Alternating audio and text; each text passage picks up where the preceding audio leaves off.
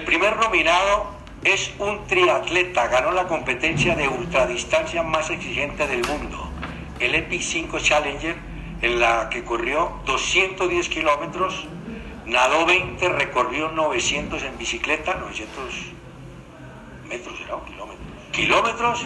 No, entonces este es un loco. 900 kilómetros. hombre, deben ser 90.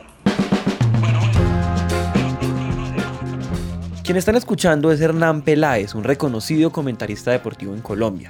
Y ponemos este audio porque es muy diciente que una persona que sepa tanto de deportes se alarme así con las dimensiones de la carrera que hizo Edwin y que lo describa con esa espontaneidad como un loco. Y la verdad es que sí, Edwin se ha atrevido durante toda su vida a retar paradigmas, a retar límites y a hacer cosas que cualquiera creería imposibles. En el episodio anterior, que recomendamos que escuchen antes que este, les contamos de dónde viene, qué ha logrado deportivamente y les contamos cómo un colombiano se convirtió en uno de los atletas más impresionantes que ha tenido la historia. Pero resulta que Edwin también tiene una faceta de emprendedor y ahora que entendemos cómo piensa y por qué hace lo que hace, tenemos el contexto perfecto para contarla. Devolvámonos entonces al momento en el que Edwin volvió de Colombia. En ese momento él ya era un triatleta profesional. Yo llego acá a Colombia después de venir de Europa y por el mismo bagaje deportivo, la gente se acerca a mí y me dice, ayúdame a preparar porque quiero correr un 10K o quiero correr el próximo triatlón. Entonces ahí me di cuenta que definitivamente existía la posibilidad de crear empresa porque no existía quien guiara a todas estas personas. Entonces de los mismos amigos y de las mismas personas que en ese momento querían hacer un evento deportivo o competir en un evento deportivo, nació eh, Team Trainer, que es la compañía que maneja hoy en día entrenamiento deportivo para muchísimos atletas. Aquí confluyen muchas cosas. Uno, y es que hoy el triatlón es muy fuerte en Colombia, pero hace años no era así. En ese entonces el triatlón se consideraba un deporte únicamente para deportistas profesionales y eso implicaba una oportunidad clara. Pero a esa oportunidad se le sumó un propósito. Si recuerdan, la historia de Edwin comienza con un profesor que le dijo que él no era capaz. Eso se volvió gasolina para él y muchos años después se volvería gasolina para llevar un mensaje claro a las personas. Pero no solamente era esto, sino era eh, la parte de pelea que uno siempre tiene en donde hoy en día si nosotros hablamos con cualquiera están las personas están llenas de miedos y de temores y que no se atreven a hacer muchas cosas.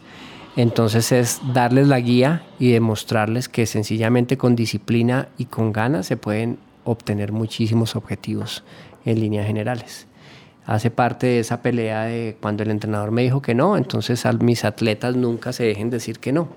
Y nunca la palabra no puedo, vamos a hacer tal actividad, no puedo, eso está prohibido en mi equipo. Está borrada el léxico de todos mis atletas. Team Trainer nace entonces con unas creencias claras y un propósito para entrenar deportistas, pero sobre todo para desarrollar personas a través del deporte. Y claro, todo empezó en pequeño con algunos atletas principio tuve, yo creo que, que arranqué como con unos cinco atletas, siete atletas eh, en Bogotá, en la ciudad de Bogotá, y ahí se fue creciendo. Nunca hice ninguna campaña específica para, para atraer personas aparte. Creo que hasta solamente hasta este momento nos estamos abriendo un poquito, pero siempre hemos utilizado el boca a boca, el voz a voz el mensaje de voz a voz en donde tú estás satisfecho, tú invitas a tu amigo, tu amigo invita a otro y nos caracterizamos por ese motivo como un equipo que eh, es bastante sólido, es un equipo que tiene muchísima gente. Tengo atletas que llevan conmigo 18 años, con eso les pongo todo el ejemplo. Estoy seguro que ningún equipo en, el país tiene eh, atletas de, que sean tan antiguos. Entonces, eso marca una diferencia en donde el grupo es más unido, en es un equipo en donde siempre les he implantado la eh, mentalidad de que tienen que ser humildes, nobles, todos arrancaron de ceros, todos arrancaron siendo nadie y eso precisamente es lo que ellos tienen que hacer cuando llegan atletas nuevos, es decir, aquí no hay estrellitas, sino los atletas nuevos son cobijados por los antiguos que les enseñan ciertas cosas y ciertos valores y les acortan el camino de aprendizaje a estos atletas. En el 2007 yo me desplazo hacia Estados Unidos, me voy para allá y allá organizo el mismo equipo, arranco literalmente con un atleta y se fue creciendo la, la bola de nieve y pues hoy en día lo que les comento son alrededor de 200 atletas que tenemos y hay en diferentes partes del mundo por referencias y demás o que lo conocen a uno y que desean que uno los entrene para ciertos eventos entonces hay atletas en todas partes. Team Trainer se dedica a lo que mejor podría hacer Edwin y es a preparar personas. Ya han sido reconocidos por tres años consecutivos como el mejor equipo de triatlón del país y poco a poco y a punta de ejemplo y de efecto de demostración han crecido y han formado a cientos de deportistas. Sin embargo, la historia de emprendimiento de Edwin apenas comienza aquí, y claro, siempre tiene que ver con desarrollar el deporte del país. El triatlón tuvo una época dorada aquí en Colombia, que fue sobre los 90, finales de los 90 y todo la primera década del 2000 fue un fracaso total, yo diría que hasta el 2015 exactamente, en donde tuvimos unos presidentes de federaciones terribles, que yo creo que lo único que hacían era sacar dinero porque no hacían absolutamente nada más y teníamos unos eventos de tres pesos en donde los atletas no eran tratados con respeto. Entonces en algún momento yo hablo con ellos y les digo, bueno, vamos a hacer algo positivo, vamos a traer unos eventos, hagamos cosas buenas y es allí cuando casi que más o menos dicen, bueno, pues si usted cree que se pueden hacer eventos buenos, traiga, traiga los eventos buenos. Y lo retaron. Si hay una cosa que quedó clara en el episodio pasado es que Edwin es un poco terco, que decirle que no puede hacer algo es la mejor forma de motivarlo coincidió con que eh, un grupo de atletas de la federación en ese momento eh, hicieron que se investigara a través de la fiscalía a los presidentes de las federaciones anteriores, los desbancaron, entró una nueva comisión de, a la federación eh, conformada por atletas hoy profesionales, pero que también fueron atletas que aman este deporte, que son súper profesionales y capacitados, y se le dio un vuelco total a esto. Coincidió con ese manejo eh, positivo y es, eh, mientras sucede todo esto aquí en el país, yo estoy en los Estados Unidos y yo digo, bueno, si me quiero llevar una carrera a Colombia, ¿a dónde me la llevaría? Entonces digo a Cartagena, ¿cómo la querría hacer? Entonces la diseñé a mi imaginación y es así como ese es el proyecto que yo le presento. Yo le digo a la gente, vamos a nadar en la Bahía de las Ánimas. No, pero ¿cómo así? Ese es un puerto, esa vaina nunca la cierran. Pues aquí va a ser la natación porque ese es el sitio espectacular, porque esto va a ser un evento internacional y tiene que tener todos los estándares de calidad. Entonces la natación se hace en la Bahía de las Ánimas. El ciclismo es un ciclismo que va desde Cartagena hasta Lomitarena, que es la vía Barranquilla por toda la Panamericana. Pero ¿y usted cómo va a cerrar la vía Panamericana? Porque es que este va a ser el Ironman de Cartagena y es una carrera que tiene que cerrar las vías totalmente, pues cerramos todas las vías. Bueno, ¿y de dónde va a ser el atletismo? En la ciudad murallada. No, pero la única persona que ha cerrado la ciudad murallada es Juan Pablo Montoya cuando trajo sus karts y no sé qué.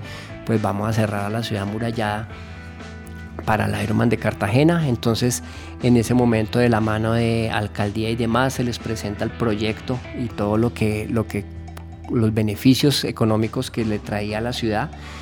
Dentro de todo esto, Ironman tiene que ver que la ciudad tiene que cumplir con unos estándares determinados, una capacidad hotelera muy grande, eh, aeropuerto internacional, vuelos internacionales, muy buenas vías, buenos restaurantes, buenos servicios y Cartagena reunía todas estas características. Entonces, trabajando de la mano con gobierno, con Buró de Cartagena, con ProColombia, de la misma manera yo voy a ProColombia, ProColombia recuerden que tiene que, eh, parte de su función es traer eventos que vayan a representarle eh, un atractivo turístico y económico al país. Entonces le presento el proyecto, Claudia Dávila en ese momento está como subdirectora en, Miami, le presento el proyecto, se enamora del proyecto, entonces eh, nos traemos todo lo que representa el Ironman de, de Cartagena, ProColombia lo acepta Ironman, Ironman acepta a Colombia y es ahí en donde empieza a nacer como toda esta historia de, traer un evento, una franquicia con las características que representa este tipo de, de certámenes a nivel mundial. De nuevo, para Edwin no existen cosas imposibles y eso ha quedado claro a lo largo de esta historia. Porque no solo se trataba de hacerlo, no solo se trataba de traer el Iron Man a Colombia, sino de hacerlo como cualquiera se lo hubiera soñado. Se trataba de hacerlo de talla mundial, así eso implicara un poco más de trabajo y así eso implicara convencer a más personas. Como han escuchado, Edwin era la persona correcta para hacerlo, pero no solo por ser un triatleta profesional y reconocido, sino por ser la persona que es, por tener esa determinación que no usaba solo para correr, sino para lograr lo que se propusiera teníamos que buscar una semana valle. Entonces trabajamos con ProColombia, con Buró de Cartagena, donde nosotros encontramos unas semanas que no fueran muy buenas en cuanto a turismo para la ciudad. Entonces es acá cuando después del 11 de noviembre, reinado de belleza y demás de Colombia, Cartagena queda totalmente vacía y esas son consideradas semanas valle, es decir, que no tienen buen turismo. Escojo la primera semana de diciembre porque adicional a todo esto, la primera semana de diciembre hace que se alargue el calendario deportivo, lo que representa que todos los equipos y todos los atletas se mantengan hasta el final de temporada haciendo su deporte, su ejercicio. Eh, las temporadas en Europa, si bien no están compitiendo, ellos se mantienen totalmente activos durante todo el tiempo, mientras que en Colombia como que terminábamos temporada noviembre y si acaso. Entonces extiendo la temporada Ponemos el Ironman de Cartagena la semana de diciembre. Esta será una fiesta del deporte, una competencia para superhumanos, profesionales y aficionados de todas las tallas y medidas. Una competencia donde deportistas de élite vienen por el primer lugar, el podio, pero también una competencia donde muchos, muchos guerreros vienen a batallar contra ellos mismos, a romper sus límites y a vencer sus limitaciones, a quebrar sus propios récords, a reír y a llorar, a sufrir y a gozar y aunque no hay podio, sino para tres en cada categoría, para todo el valiente que sea capaz de terminar, en la meta habrá una medalla. Eh, ¿Cuál es el atractivo de esta gran carrera? La carrera son 2.100 personas. La media en Colombia que nosotros tenemos a través de estos tres años que ya lleva el evento, va para cuarto año, es de 4.9. Quiere decir que nosotros tenemos más de 10.000 personas que vienen a acompañar a 2.100 atletas.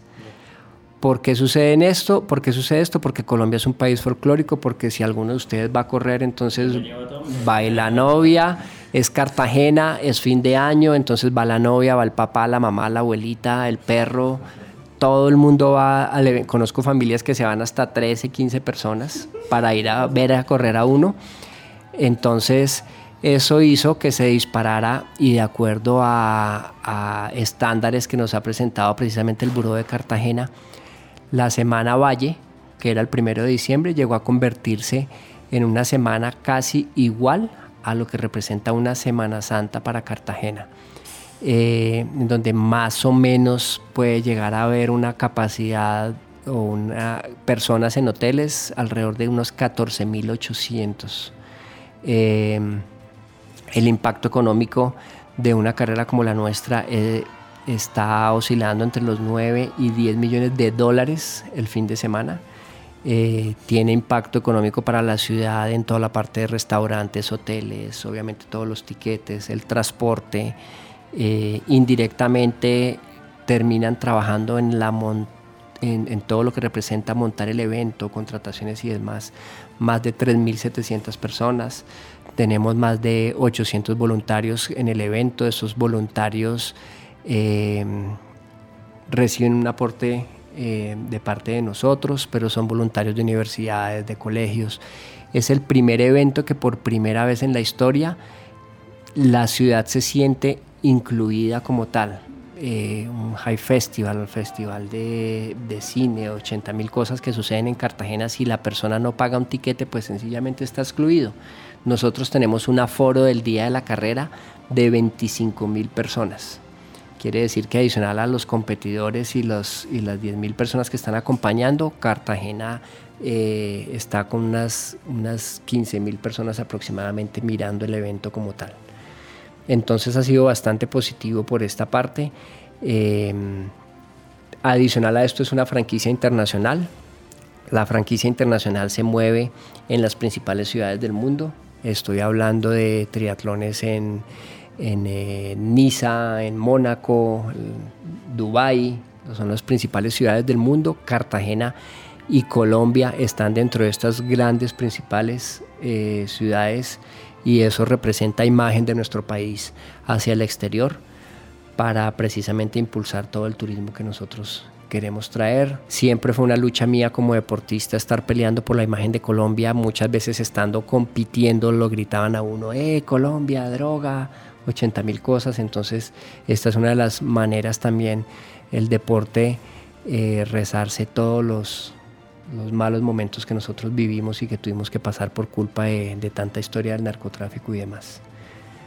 Es hacer patria y hacer país a través de este tipo de eventos deportivos.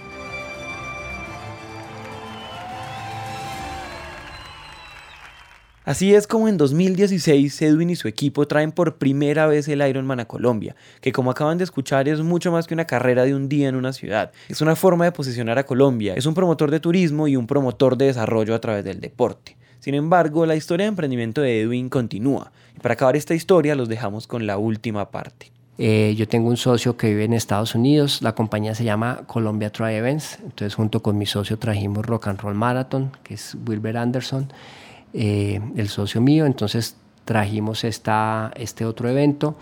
Rock and Roll Marathon es una carrera que ya tiene 8.000 personas, es un formato totalmente diferente, también hace parte de una franquicia internacional en donde todos los deportistas cada kilómetro encuentran una banda de rock, eh, tiene distancias familiares de 5, de 10 y los 21 kilómetros. Entonces, esto hace, hace familia, hace cultura, trae turismo también a Medellín está vinculada a la alcaldía de Medellín, está vinculado el Buró de Medellín. Acabamos esta historia con la certeza de que mientras Edwin viva seguirá buscando retos, seguirá corriendo más carreras imposibles y buscando proyectos que promuevan el deporte en nuestro país. Este hombre sencillamente no se cansa y por eso fue un honor contar su historia. De nuevo muchas gracias a Edwin por su tiempo y muchas, muchas gracias a ustedes por escuchar. Mi nombre es Juan Pablo, nos vemos en el siguiente episodio el primer, la primera carrera teníamos cuatro cartageneros. El año pasado ya teníamos 105 personas de Cartagena o de la, de la costa que estaban haciendo nuestro evento y estoy seguro que este año total va a subir y va a seguir ascendiendo. Otra parte súper interesante y bonita de ver es que en el primer Ironman nosotros tuvimos una participación de 7% en la parte femenina, solamente 7% eran niñas. Cuando hablo de niñas hablo de que la más chiquita de la categoría que puede competir tiene 18, pero la de más edad tiene 62 años en este momento. Y en hombres igual 18 años y el de mayor edad es de 75 años que ha competido el Ironman de Cartagena. Entonces el primer año tuvimos 7% de participación femenina y el año pasado estuvimos ya por el 24% en participación femenina.